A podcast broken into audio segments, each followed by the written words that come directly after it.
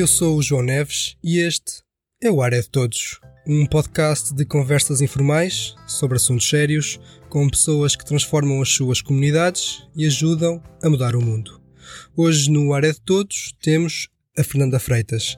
A Fernanda é uma experiente empreendedora, é diretora da ESLíder, que é a Associação Portuguesa para a Inovação Social, e é fundadora da, da Nuvem Vitória, um projeto que leva voluntários a contar histórias de embalar a crianças hospitalizadas. Olá Fernanda, bem-vinda ao Área de Todos. Olá, olá João, muito obrigada pelo convite, espero que esteja tudo bem também desse lado. Está ótimo, obrigado eu. Tu foste jornalista, depois uhum. uh, tornaste-te empresária na, na, área da comunicação. Como é que depois, ou como é que descobriste depois o mundo do empreendedorismo social? Curiosamente, o mundo do empreendedorismo veio ter comigo, uh, do empreendedorismo social, neste caso, veio ter comigo ainda durante uh, o meu tempo de jornalista. Uh, eu fiz vários programas sobre esta matéria. Na altura, eu acho que nem se chamava propriamente empreendedorismo social, porque isto é um termo relativamente novo, mas. Um, eu comecei a conhecer algumas pessoas e a fazer um bocadinho parte informalmente deste ecossistema acima de tudo, um, por, porque entrevistava muita gente deste, deste ecossistema, não é? De inovação social e de empreendedorismo social. Até que um dia decidi fazer uma formação dentro do IES, um, começou só com um bootcamp, a seguir fiz outra formação, depois outra, e quando percebi estava completamente apanhada por isto do, do empreendedorismo social, porque eu acho que é literalmente uh, um, um, vírus dos bons, não é? Uma boa contaminação. E já agora pedir desculpa por uh, alguma lentidão na conversa, na respiração Parece. e também no, no, no, na linha de raciocínio, porque por falar em vírus, não é? Eu estou com Covid, então uma das coisas que eu noto é que de facto uh, uh, estou um bocado lenta e, e, tenho mais dificuldade em respirar, portanto. Se eu tiver de parar um bocadinho, peço desculpa aos teus ouvintes, está bem? Tudo bem. Mas, mas... no fundo, o empreendedorismo veio-me bater à porta e eu acho que houve uma altura em que eu me apercebi que não era louca, não é? que havia outras pessoas como eu que pensavam que de facto havia uh, soluções inovadoras que podiam resolver uh, alguns desafios sociais e hum, somos de facto, quando eu falo em ecossistema, não é? o, o, a ES Líder, eu faço parte da direção, a Associação Portuguesa para a Inovação Social, já congrega imensa gente, imensos projetos, imensas pessoas que acreditam, que acreditam que é possível uh, mudar o mundo uh, sem pensar uh, apenas naquilo que podemos capitalizar do ponto de vista financeiro. Um, a Líder é uma rede de, de líderes da sociedade civil e no fundo queremos criar uma agenda conjunta para promover a chamada economia de valor partilhado. Uhum. Portanto, um, conseguimos fazer sozinhos, mas quando estamos em conjunto e quando estamos uh, agregados numa plataforma, conseguimos fazer melhor. Isto porquê? Porque à partida evitamos duplicação de tarefas. Esforço, Isto é muito, muito eficaz e muito eficiente, se, se assim quiseres ver, não é? Porque no fundo, para nós não faz muito sentido ter duas associações que façam exatamente o mesmo trabalho, respondam a, a me, ao mesmo desafio social, um, ou há congregação e agregação, ou há diferenciação. E, e, é por isso que às vezes é difícil falar em inovação social. Já vamos esse... Cada vez menos, não é? Cada vez menos. Acho que as pessoas começam a perceber que é uma mais-valia. Já, já, vamos ao, ao tema 10 líder, porque tu falaste uma coisa que eu quero conversar contigo há algum tempo. Uhum. Porque este podcast tem um ano e meio, quase dois, na verdade, uhum. e tu estás na lista de possíveis convidados desde o início. Meu Deus, é que seja uma lista negra. Por causa, precisamente, de uma coisa que tocaste ao de leve, que, uhum. que eram os programas que foste fazendo enquanto jornalista, um, e um deles, o Sociedade Civil, foi sem eu saber, eu acho que só me apercebi muito recentemente e já lá vão, calhar, 10 anos ou mais. Um, foi edificante na minha vida. Eu acho que a minha. eu acho que. Um, despertei para. Se lá como tu.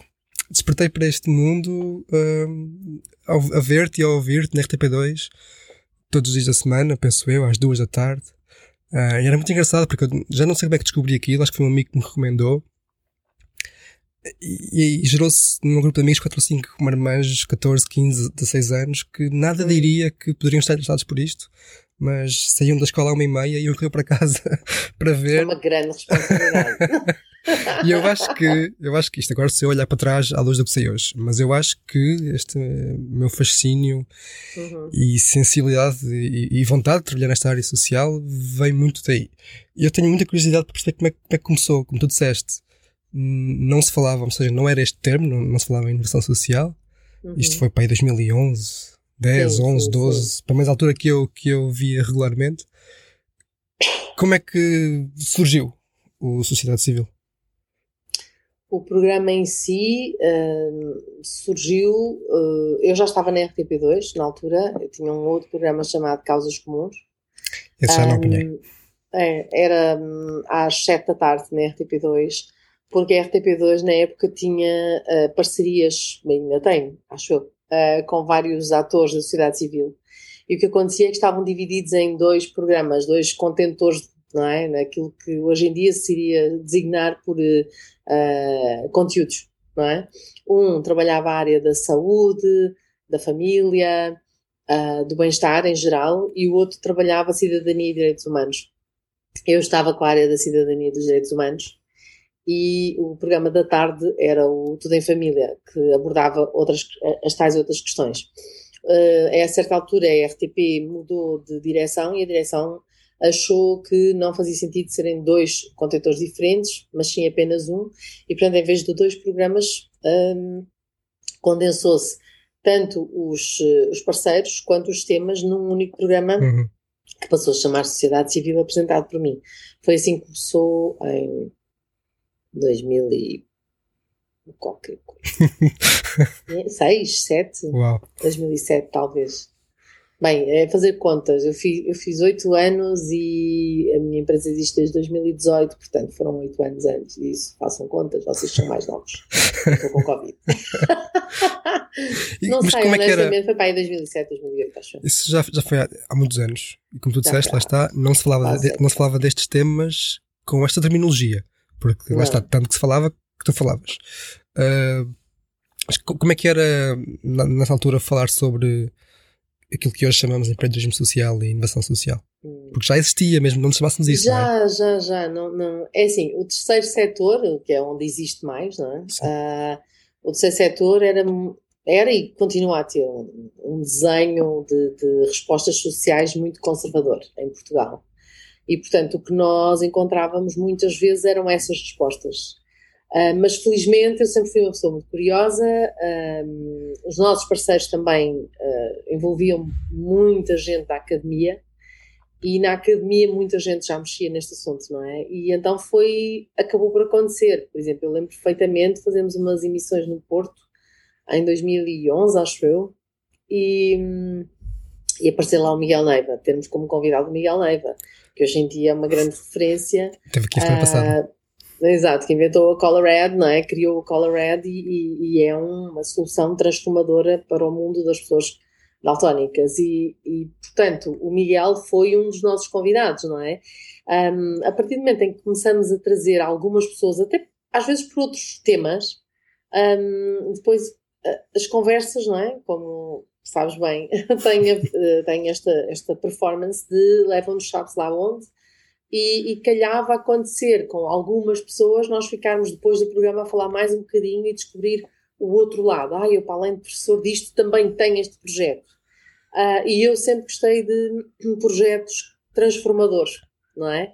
Uh, e sobretudo quando eram completamente inusitados. E muitos deles eu descobria numa rubrica inicial que nós tínhamos, que era uma que era uma, uma, uma coletânea de boas notícias. Isso não é? lembro-me, sim, notícias fazer, felizes.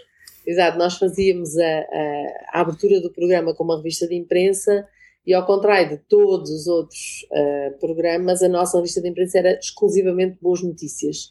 E muitas dessas boas notícias tinham a ver com inovação e empreendedorismo social, mesmo sem levar com o tal selo do empreendedorismo social.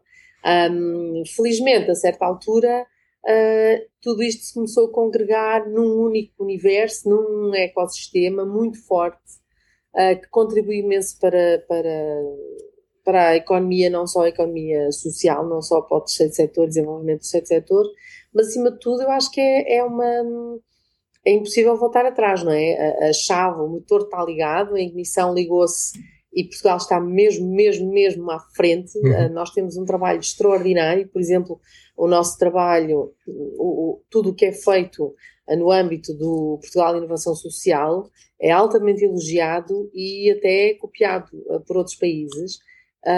e eu tenho muita pena que às vezes as pessoas não têm noção do quão avançados estamos. Um, nesta, nesta, nesta dinâmica, ou seja, se houvesse assim um, um festival de empreendedorismo social, nós ganhávamos à vontade. Uma Eurovisão do, do empreendedorismo Uma social. Uma Eurovisão do, da inovação social e do empreendedorismo social. Estávamos muito, muito à frente. Eu sou jurada em vários, em vários eh, projetos, em vários concursos e sou também, uh, já apresentei vários e Portugal está sempre, sempre presente e se não fica em primeiro, fica nos três primeiros lugares, não há nada a fazer, somos mesmo, mesmo muito bons. Portanto, aquela velha técnica do desenrascanço, acho que deve ficar em bom quando tem uh, metodologias, não é? Que é isso também que é necessário para ser um bom projeto de inovação social. É? O Área Todos também tem essa componente de, também acho que é uma pena não se falar mais disto. Uh, foi também isso que foste sentindo ao longo de tantos anos de programa. Uh, eu pelo menos sinto quase, quase um espírito de missão, sei lá, não sei, de. Nem é tanto isso, é, é, isso, isso, é, isso seria uma coisa muito mais séria do que é. Só quero mesmo falar sobre isto, só quero mesmo que as pessoas saibam. Era isso que, que, que, sentias e que, as, que te levava a criar o programa? Eu gostava que fosse só isso, não é? Não era, a decisão não era só minha, porque nós tínhamos um conselho de, de parceiros, um conselho consultivo, que obviamente apresentava também as suas ideias de programas, mas um, o que eu sentia é que eu também queria fazer parte deste, deste mundo. Queria muito, muito, muito fazer parte deste ecossistema. Não queria só falar sobre o tema, queria fazer parte dele. E sem saber, já fazia. Uh, mas lá está, como não se dava o título, não se dava o nome, só quando eu fui fazer o curso do, do IES um, é que senti uh, que tudo aquilo que eu dizia, tudo aquilo que eu fazia, um, em, naquilo que eu achava que era só uma Carolice, um, já era um, uma semente do, do, que é o empreendedorismo social, não é? Um, nós, eu lembro-me de fazer um, programa, um, aliás, um desfile de moda só para pessoas com deficiência. Ainda ninguém falava nisso e ainda ninguém falava em isto ser um projeto de inovação e impacto social. E o que é certo é que, na altura, o Filipe Santos, que agora é Dino da Católica, e que tem esta, estas matérias, não é? Basta a sua alçada, uh, o setor social, o empreendedorismo social. Ele, na altura, ouviu o meu projeto, era esse projeto que eu, que eu levei na altura, ele disse: Isso é totalmente empreendedorismo social, totalmente impacto social. E se podes medir o impacto que tens nessas pessoas, na comunidade em volta, e é só uma solução que nunca ninguém implementou. E pronto, eu comecei a pensar: Uau, se calhar. calhar a coisa acontece, não é? Se calhar, uh, sem saber, já faço parte de um. É mais ou menos como se fazes parte de um certo planeta, não é? Quando encontras a tua tribo, reconheces e é isso que eu sinto. então depois passas para o outro lado da força, digamos assim. Uh, Ao lado bom. Concordo. E como é que surge uh, Nuvem Vitória? A nuvem Vitória surge depois destes, destas várias formações de, em empreendedorismo e impacto e inovação social. Porque eu lembro-me quando fiz depois o ISEP, com, em parceria com o ICEAD, eh, de França, um, houve uma frase que ficou aqui a ecoar, que é a questão de, para ser de facto inovação, tem de se encontrar uma resposta inovadora que nunca tenha acontecido, que nunca ninguém tenha pensado, que nunca ninguém tenha implementado numa, para resolver algum tipo de problemas. E, curiosamente, nesse, nesse mesmo ano, uh, foi o ano em que eu já estava com a minha empresa a funcionar e, portanto, eu não tinha tempo para fazer voluntariado, achava eu, ou pelo menos não tinha o tempo normal para fazer o, o voluntariado que eu gosto de fazer, porque o que eu sinto e, e, se há alguma nota que eu gosto de deixar em todas as entrevistas que dou, em que abordo direto ou indiretamente a questão de voluntariado, é que nós temos de ser muito, muito felizes no voluntariado que fazemos. Dito isto, eu sou feliz a fazer este voluntariado que faço, que é, eu sou contadora de histórias uh, em ambiente pediátrico, um, e a partir do momento em que eu abri a minha empresa, eu não tinha nem as manhãs nem as tardes livres para fazer aquilo que eu sempre fiz, uh, que era ir contar histórias ao, aos hospitais, às crianças que estavam internadas. Até que me apercebi, lá está, o curso também faz-nos isso, não é? Deu-nos, uh, põe-nos a pensar e questionar de outra maneira. Um, e eu percebi-me que, de facto, se temos 24 horas por dia e 8 são para dormir, nas outras restantes dá para fazer tudo, não podemos usar o tempo como desculpa e muito menos quando olhamos para as histórias infantis e elas são muito bem-vindas à noite. Portanto, a grande questão que eu coloquei no fim desse curso foi então por que não continuar a fazer voluntariado a ler histórias às crianças, mas numa hora em que as crianças mais gostam, que é à noite. E o normal, ao se ter uma ideia de inovação social, é ouvir o estás louca, nunca ninguém faz isso, isso vai ser super difícil de concretizar. É o normal. Portanto, quem nos estiver a ouvir e tenha uma ideia que acha que é capaz de ser gira, que é capaz de mudar alguma coisa no mundo, e não é preciso mudar os uh, 8 billion, não é? Não é preciso mudar o mundo das 8 mil milhões de pessoas, é preciso mudar o mundo de uma comunidade, da nossa rua, um, da nossa família, para começar, se calhar, não é? Ou dos nossos amigos. Portanto, um, a questão foi essa: se, se alguém vos diz és louco ou és louca, não vais por aí, vais perder imenso tempo, uh, normalmente estamos no caminho certo. A seguir, só temos de comprovar que ainda ninguém o fez. Se alguém o fez, tentar perceber se esse alguém ou esse projeto em que ponto é que está, se precisa de ajuda, se pode ser um, um, um, um, tal, um tal agregador e trazer alguma mudança para essa ideia de que já existe, que até pode ser parecida com aquela que tu tens, e tu podes trazer uma mais-valia para essa, para essa ideia que já existe, não é? No fundo, são esses os passos, não é preciso muito mais, é ter a ideia, perceber até que ponto é que a ideia já acontece ou pode ser melhorada ou implementada e a partir daí uh, começar. Um, por muitos nãos, e nós ouvimos muitos nãos, não é? No início muita gente nos disse que não, até que alguém nos disse: Ok, vamos fazer um projeto piloto e vamos começar a contar histórias de embalar às crianças que estão internadas nos hospitais em Portugal. E foi assim começou.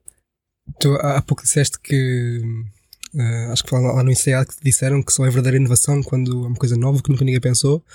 Uhum. Uh, não querendo contestar essa ideia, mas vindo do, do, do INSEAD, uh, eu acho que muitas vezes, e se calhar este é um caso, em que não é revolução da ideia que, que, que conta, é a sua aplicação, que, que, que tu me disseste. Contar histórias não é, não é novo, mas contar histórias é. neste contexto, naquela hora. Sim, Ou seja, é uma coisa, é coisa supostamente pequena, simbólica, é que tem um verdadeiro impacto. E Sim. isto leva-me a perguntar uma coisa que eu faço muitas vezes, que é, que pode parecer óbvio, mas eu acho que há quase sempre nuances daí que já te perguntaste diretamente. Qual é que é o impacto nestas crianças quando ouvem histórias? Neste momento, um, começando pelos números, podemos dizer que já impactamos mais de 32.700 uh, internamentos desde Uau. que começamos. Ou seja, nós já contamos quase 55 mil histórias, já fizemos mais de 22 mil horas de voluntariado e o impacto já está analisado não apenas em, em estudos que foram feitos, uns mais um, literalmente uh, uh, virados para uh, mais científicos do ponto de vista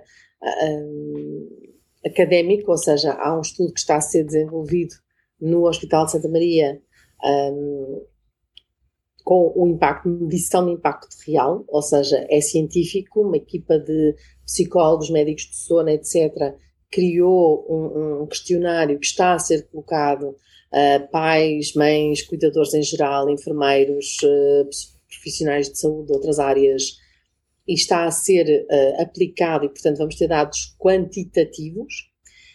Mas depois há também outros estudos, por exemplo, o ISPA tem, tem uh, trabalhos publicados nesta área, não é? De como é que as histórias de embalar um, acalmam as crianças, no geral, o poder vinculativo das histórias a quem conta junto de quem conta, não é? Isto muito para questões de parentalidade positiva. E depois também um, o facto de uma noite mais bem dormida, portanto, uma criança que ouve uma história, o que está a fazer quimicamente é reduzir o cortisol, ou seja, enquanto está a ouvir a história, está a produzir as chamadas hormonas do bem-estar, as hormonas da felicidade, não é? Que reduzem automaticamente as hormonas do stress.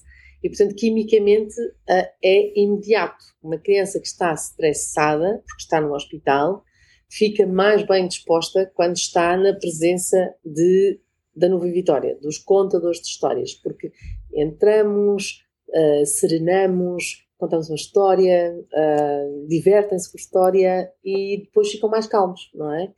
E isto quem nos diz são os enfermeiros, são as enfermeiras, são os médicos, não somos nós que temos a veleidade de dizer ah, que máximo, nós somos o máximo. Não, nós temos esta medição de impacto, umas mais empíricas, de crianças que adormecem, sempre que a nuvem chega começa a contar histórias e elas adormecem, e os pais dizem que eles estavam à espera da nuvem para ouvir a história e adormecer.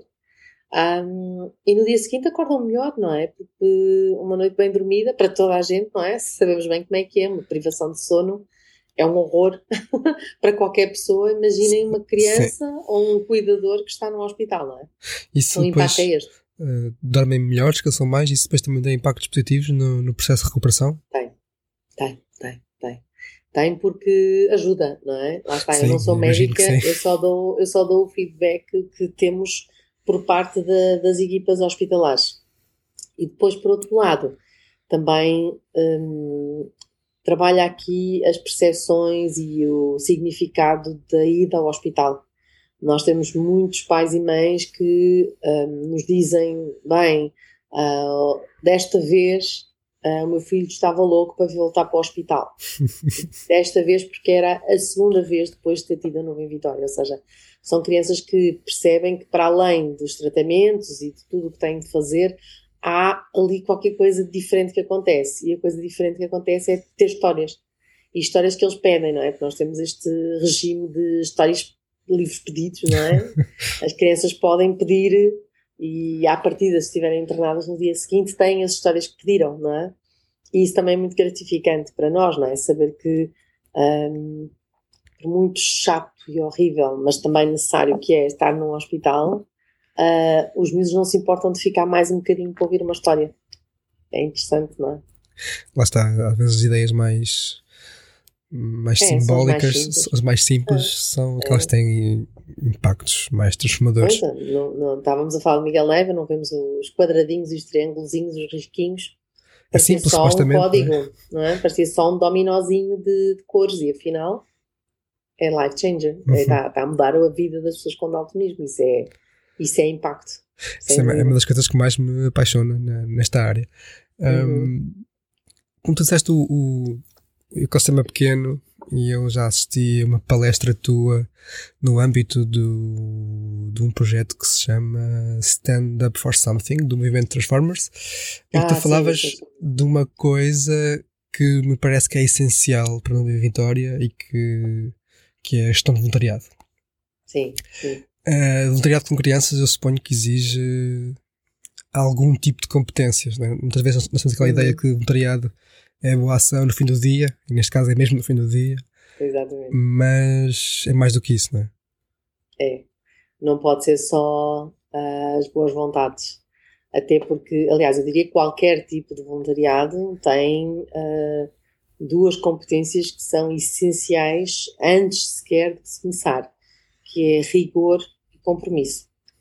Portanto, se a pessoa não for rigorosa, no sentido, por exemplo, de cumprir horários e cumprir todas as regras do nosso manual de funcionamento, e não, for, não tiver espírito de compromisso, ou seja, eu disse que vou e vou, porque se a pessoa faltar, não há ação, e as crianças estão à espera que nós, que nós aparecemos para ler histórias, não é? Ah, e, portanto, se lhe faltarem estas duas coisas, ah, não fica no projeto, não fica. Nós temos um esquema de, de, gestão muito profissional, cada núcleo de voluntariado tem uma coordenação, e essa coordenação gere o seu núcleo, normalmente entre 50 a 100 pessoas, ou mais, depende do tamanho do hospital. Um, e essa coordenação sabe que uh, de manhã o que é que tem de fazer, não é? Tem de mandar um WhatsApp ou uma mensagem aos voluntários do dia, tem de confirmar que vêm, tem de estar literalmente em cima dos voluntários até à hora de começar. Portanto, um, a coordenadora só desliga o telemóvel quando os voluntários chegam a casa, literalmente.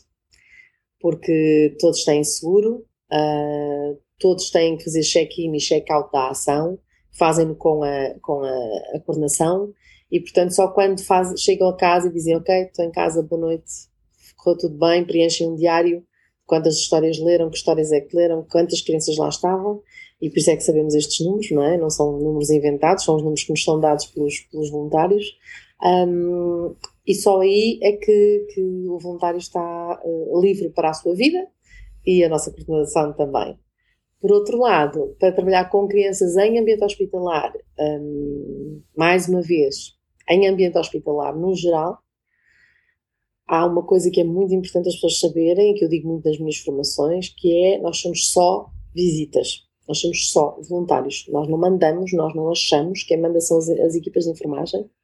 E, portanto, é super importante a pessoa ter essa humildade e reconhecer que um, pode acontecer chegar lá às 8 da noite e nenhuma criança está com vontade de ouvir histórias. E nós temos de respeitar isso. Nós somos só voluntários. Não somos médicos, não somos enfermeiros e mesmo que sejamos, não estamos lá nessa condição. Estamos na condição de voluntários. Portanto, temos de respeitar o tempo e as vontades de quem está internado, que são as crianças e os seus cuidadores. Uhum. Depois, um, no nosso caso, tem de gostar de contar histórias. Caso contrário, é Sim, acho que é, é? essencial. É? Pronto, uh, no fundo é isto, uh, não é preciso muito mais. Uh, tem de saber que está a assinar um contrato, não é? Um contrato que pode não ser renovado se não cumprir as regras que recebe o manual de, de, de, de trabalho de cada voluntário, um contrato, não, é? não é? É um contrato. É um contrato. Há pouco estavas a dizer que o terceiro setor tinha uma forma ainda um pouco conservadora de trabalhar, quer dizer, isto é, uhum. isto é, um, sei lá, às vezes dizer que voluntários têm, podem ser despedidos, entre aspas, é, é pode é, ser até mal interpretado. Sim, sim, sim, sim. É, mas eu digo isso e as pessoas têm de aceitar, podem ser despedidas, literalmente, o contrato pode não ser renovado. Assim como as pessoas podem não querer renovar connosco também. Sim. Ainda não aconteceu. Só que nós temos uma taxa de fixação muito interessante, mas também deve-se ao facto de as pessoas saberem que se uh, tiverem, por exemplo, mudar de cidade, a formação de Lisboa é igual à do Porto, é igual à de Leiria, é igual à de Braga, podem trabalhar para outro núcleo. Não, não temos essa isto é quase, eu diria, um franchising. Fazem todos da mesma maneira, todos. Todas as noites é igual em todos os hospitais. O que muda é por que porta é que entra, por que porta é que sai, onde é que mudam a roupa, onde é que deixam os seus, uh, as, suas, as suas carteiras, o carro, essas coisas é que mudam. De resto, é tudo igual. Isso leva-me a pensar numa pergunta que eu fiz à, à Joana Moreira, que também tem no Movimento Transformers uma gestão uhum. de voluntariado semelhante a esta e tem a mesma necessidade de uh, forçar e reforçar esse compromisso que se uhum. celebra. Um, e a minha dúvida é se isso ao mesmo tempo pode afastar algumas pessoas. Pode também, pessoas, também atrai as pessoas certas, ou seja, quem vai e que sabendo de antemão dessas condições é porque quer mesmo. Logo a taxa de, de, de, ou seja, a, renovação, a retenção é, é, muito grande, não é? É, é? é, eu acho que é por causa disso. Quem vem sabe pouco vem. E se, se as pessoas acharem que vão pegar nas crianças ao colo para ler histórias, não entram. Se as pessoas acharem que podem atrasar 5 ou 10 minutos, não entram. As pessoas acharem que uh, hoje vou levar um cavaquinho e, e vou cantar em vez de contar uma história, também não entram são perguntas que as pessoas nos colocam na formação e nós pomos logo as pessoas muito à vontade. Já tivemos pessoas que achavam que nós íamos para à noite para ajudar as crianças a fazer trabalhos de casa. Não, não é isso que a gente faz. Ai, porque é que não contam aos velhinhos, aos idosos que estão na sala ao lado? Porque não é isso que a Nuvem faz. Portanto, nós temos um propósito, um valor, uma, valores e missão a cumprir. É uma visão que nós temos, não vamos mudar agora, ao fim de seis anos, com tudo provado um, e mais do que comprovado em como funciona, não é? Claro que nós tivemos um ano e meio parados por causa do Covid, como todo mundo esteve, um, e curiosamente não tivemos grandes dificuldades em voltar aos hospitais, porque os hospitais confiam no nosso trabalho. Nós temos uma exigência, um rigor, eu diria até, sem qualquer falsa modéstia, acima da média. Acima da média. E percebo essas pessoas, eu acho que é, vem do sentimento de boa fé, não é? De querer fazer eh, ainda mais, mas essa confiança que já é atribuída, se calhar, é, é deve-se a esse rigor. E é ah, isto, sim, é isto, a missão é sim. é esta e serve para orientar uh, toda a ação. Sim, sem dúvida. E, e depois, como nunca vamos sozinhos, vamos sempre com outro voluntário ou outra voluntária, não é? Vamos sempre em dupla. Uhum. Há aqui muito, um, muita ajuda no sentido de, se alguém estiver com algumas dúvidas no sentido do cumprimento das regras, o outro lembra-se sempre. Para além de todos os dias receberem as mensagens com os nossos o que deves fazer e o que não podes fazer. É, está tudo muito bem preparado. eu, eu acho que a Nova Vitória é dos exemplos mais antigos, já são seis anos, já, já uhum. não são todos os projetos sociais que, que duram até ao sexto aniversário. Uhum. Um, e, e, queria agora avançar na timeline, digamos assim, para, para, para a ex-líder, porque acho que agora percebo que fizeste um, um processo curioso do, do jornalismo uh, não praticante destas áreas para praticar mesmo estas áreas, para passar uh, ao associativismo da área social. Uh, já falaste há pouco da ideia agregadora da, da líder mas eu queria perceber como é que passaste então depois da, da, das mãos da massa, quer dizer, que continuas, não é? Mas para uh, também agregar a esta outra instituição. Foi convite. Uh, eu já conhecia as líderes, uh, porque muitas destas pessoas que se calhar até passaram já aqui pelo, pelo podcast Algumas, fazem parte. Uh, foi convite. O, o presidente, o João Baracho, estava a fazer uma nova direção e propôs-me fazer parte. Um, fomos a votos e a nossa lista ficou. Um, e agora estamos outra vez em eleições. E eu, eu sinto é que quanto mais nos agregarmos, quanto mais fizermos parte de um único movimento, mais força temos, não é? Aquela uhum. velha história de juntos eh, vamos mais longe, não é? E somos mais Sim. fortes, é, é, mesmo verdade, não vale a pena uh, escamotear que é mesmo verdade. Uh, um projeto que esteja ou que faça parte de uma associação que represente o setor, um, certamente é um projeto mais forte, não é? até porque pode descobrir um, ferramentas úteis, uh, desde formações, um, presenças em eventos internacionais, há tanta coisa que pode ser feita quando se faz parte de uma associação. Uh, e eu falo da ES-Leader, como podia falar do GRACE, para a responsabilidade uhum. social e, e, sustentabilidade das empresas, não é? Portanto, no fundo, um, acho que quem estiver a pensar em entrar neste ecossistema ou já estiver no ecossistema, uh, deve pensar em juntar-se a, a, uma associação com mais líder, porque um, no fundo tentamos dar resposta a, a, a, temas tão, tão simples como este, como é que profissionalizamos a gestão das organizações, não é? Há bocado falavas, ah, esta coisa de fazer contratos e de ter um lado tão profissional pode uhum. assustar algumas pessoas. Sim, mas quem quer fazer um trabalho sério não assusta, muito pelo contrário, não é? Até quem sabe bem, não é? Eu, eu, acho que essa narrativa de, de juntar e agregar e esse, e esse ativismo acho muito interessante, ainda mais num setor em que há partida, e eu confio, acredito que será quase sempre assim, não há propriamente concorrência. Não é? concorrência. Quando se fala em inovação social, não deve haver concorrência, não é? Certo. Porque. Não joga a mesma um é coisa que a outra. social e depois é só réplicas, não é? Portanto, só um é que provocou impacto uh, e inovação social. Agora, pode sempre melhorar um projeto que já existe, isso é verdade. Um, agora, há projetos muito semelhantes, não é? Se olharmos, por exemplo, no, no âmbito da saúde, um, há projetos que são muito semelhantes, depois têm algumas diferenças, e é nessas diferenças, nesse, nessa abordagem diferenciadora, que a pessoa ou a entidade deve focar o seu trabalho. Mas isso é a minha perspectiva, não é? Um, nós, ninguém faz o trabalho que a Nuvem Vitória faz. Ninguém. Portanto, uh, é um trabalho de inovação, é um trabalho de impacto através de empreendedorismo social. Agora, um, já tentaram, uh, já, já existiram alguns projetos algumas pessoas que nos ligaram até de outros países a tentar fazer igual e, e não conseguem, por alguma razão. Porque isto é muito exigente. Para funcionar como nós funcionamos, que é todas as noites com eh, dois a três ou quatro uh, uh, duplas de voluntariado num hospital a ler histórias a todas as crianças que estão internadas, sabendo de antemão que podemos ler aquelas e não podemos ler às outras por alguma razão. Portanto, isto é uma máquina muito já sofisticada e por isso é que parece simples. Mas depois nós mandamos mais ou menos um desenho de a base é esta e já não passam da base, porque dá muito trabalho. Para, para parecer tão simples, normalmente dá muito trabalho. Agora, fizeste-me lembrar de uma questão que muitas vezes também é aqui abordada no, no, no Era de Todos, que é uma.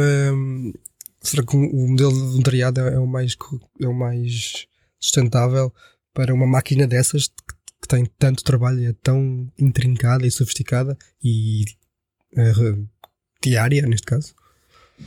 Não é só voluntariado. Okay. Os voluntários eh, são é? mais é. de 500, eh, mas depois a estrutura organizacional tem necessariamente não de ser voluntariado. Okay. Aliás, grande parte dos projetos de voluntariado falham porque as pessoas acham que se pode fazer tudo em regime de voluntariado. Não se pode, quer dizer, até se pode, mas não vai durar muito. Porque eu não posso pedir a uma coordenadora para estar num dia de trabalho atento ao seu telemóvel, a usar os seus dados móveis uh, ou o seu Wi-Fi de casa, seja o que for, a garantir que se falha uma pessoa, ela arranja outra pessoa para substituir a pessoa que falta, porque acontece, não é? Acidentes uhum. acontecem. Imagine, eu e o João íamos hoje, mas o João tinha um, um, problema no seu carro durante a tarde, ou tinha de ir buscar um sobrinho à escola porque de repente houve um stress familiar e isso acontece. O que interessa é você saber o que é que, o que, é que fazia. O João sabia que ia acionar a sua prevenção, porque há, para cada dupla há uma prevenção. Portanto, e o João alertava a, a, sua coordenadora e dizia: Ok, eu hoje não vou poder ir, o que é que fazemos? E a coordenadora, a partir disso, explotava aquilo que é necessário, porque é uma mecânica. Um Funciona. É um protocolo de emergência, como uh, estar de banco num hospital. É igual. Nós não inventamos a pólvora, nem inventamos processos. Nós pegamos nos melhores processos e fizemos um processo nosso, não é? E, portanto, para isto acontecer, a pessoa, eh, todos os dias, estes, estas coordenadoras não podem estar em regime voluntariado. Porque vai acontecer um dia em que não podem. E mesmo assim, se não puderem, obviamente podem. Uh, o, o, que, o que diferencia é que, para além do sentido da responsabilidade e compromisso que a pessoa tem, há um, um FII que garante que essa pessoa tem uh, o telemóvel sempre carregado, os dados móveis sempre ligados, uh, que pode tirar X tempo no seu dia para estar preocupada e atenta à nuvem, que recolhe os dados e insere numa plataforma, faz a agenda mensal da, da nuvem desse, desse, desse voluntário. Portanto, não é só voluntariado. Portanto, nós temos toda a gente voluntária, uh, os que vão ao hospital, a direção é toda voluntária, e depois temos uma coordenadora nacional de voluntariado que é paga, uma pessoa coordena a comunicação toda e cada coordenador de, de, de núcleo uh, também tem um FII. Não podemos chamar ordenados, são os FIIs de, de, participação, porque lá está, não queremos que. São pessoas que, quando é preciso ir ao hospital resolver alguma questão, renovar protocolos, etc., já são autónomas, fazem tudo o que é preciso. Se preciso, imagina um livro last minute que lá está, a tal criança pediu aquele livro com aquele dinossauro. Nós sabemos que a criança ainda lá está. A coordenadora é a pessoa que pode ir a uma livraria buscar o livro e pôr ao hospital. Portanto, não é só voluntariado. Há, há, uma, há uma parte um bocadinho acima do voluntariado que, que, que é exigido dos, das coordenações e por isso é que há um FII, assim como há o FII da coordenadora geral, dos voluntários todos e de todas as coordenadoras, Uh, e a parte da comunicação, que é toda, uh, é, obviamente, é um trabalho quase em pro bono, mas também há um FII. Estamos alinhados em relação às tipologias de organizações, que eu também acho que, embora nobre, não é muito sustentável a longo prazo. Só, só, só voluntariado. voluntariado sim. Só voluntariado, Fernanda, tenho mais um assunto que quero falar contigo uh, que eu quase sempre deixo as, as, partes finais destas conversas para assuntos um pouco mais pessoais. Uhum. Uh, com uma coisa que tu disseste logo no início que me deixou, confesso aqui um bocadinho, ficou aqui atrás uh, uh, da orelha. Da orelha. Uhum. Normalmente eu costumo perguntar o que é que te levou a, a, se há alguma origin story, não é? O que é que te levou a, a, a ter contacto com este problema social e a querer resolvê-lo? Um, mas como tu disseste que. Ah, isto porquê? Porque eu acho que cada uh, um, inovação, cada solução inovadora tem muito da pessoa que a começa ou que a implementa, ou da, da equipa que a, que a implementa. Um, como é que foi no teu caso? Eu acho que acaba sempre por ser um, uma motivação muito pessoal.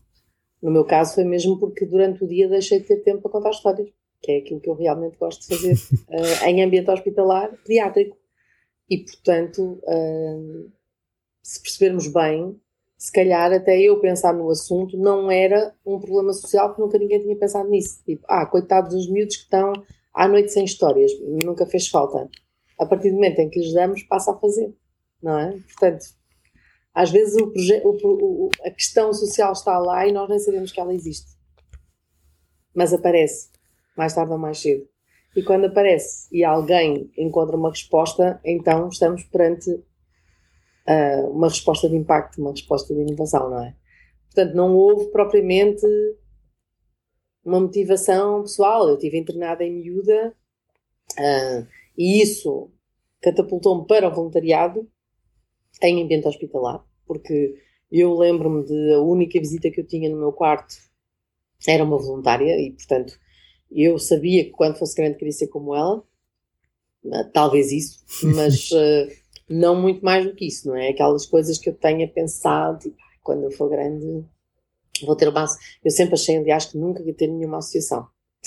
Mas olha, cá está ela. Não é minha, é, da, é dos voluntários, não é? Mas uh, criar uma associação, ter uma estrutura, nunca pensei. Mas lá está. Já cá está. Eu acho que lá está, tem muito, muito a ver com.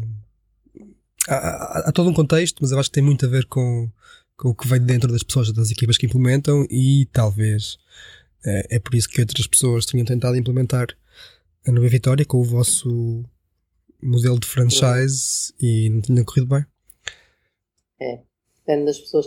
Também depende da, da, da, Lá está, o rigor e a responsabilidade não é só para os voluntários, é também para a equipa de direção, não é? Portanto, hum, eu sentir que não estou a fazer um bom trabalho, deixo o cargo. Eu acho que a causa fala por si. Já tem perninhas para andar, não é? Sim. Fernanda, muito obrigado. Foi. Obrigada, Foi João. quase uma coisa que eu risquei da minha bucket list, uh, conhecer-te e conversar contigo. Tava... Desculpa não ter ido ter contigo, mas de facto foi na pior semana, não é? Se fosse noutra semana podia viajar, esta semana estou aqui em casa. Não Tudo bem, o, o que eu costumo dizer, eh, eu propositadamente, acho que nunca falei disto em direto, mas propositadamente despeço-me com até à próxima, porque um, porque já aconteceu de facto, uh, reencontrar convidados e convidadas noutros sítios, e porque, lá está, o ecossistema tem alguma dimensão, mas não é assim tão grande, ou seja, no sentido em que há muito, muita convivência e convergência, e mais cedo ou mais tarde devemos nos cruzar por aí. Portanto... Ah, sem dúvida. é verdade. As boas almas cruzam-se sempre. Portanto, Fernando, obrigado. João. E até à próxima. Até breve, obrigada, obrigada. Este foi o Área de Todos, gravado nos estúdios da Sister FM, de Alcobaça para o Mundo, num podcast onde pensamos global, mas agimos localmente.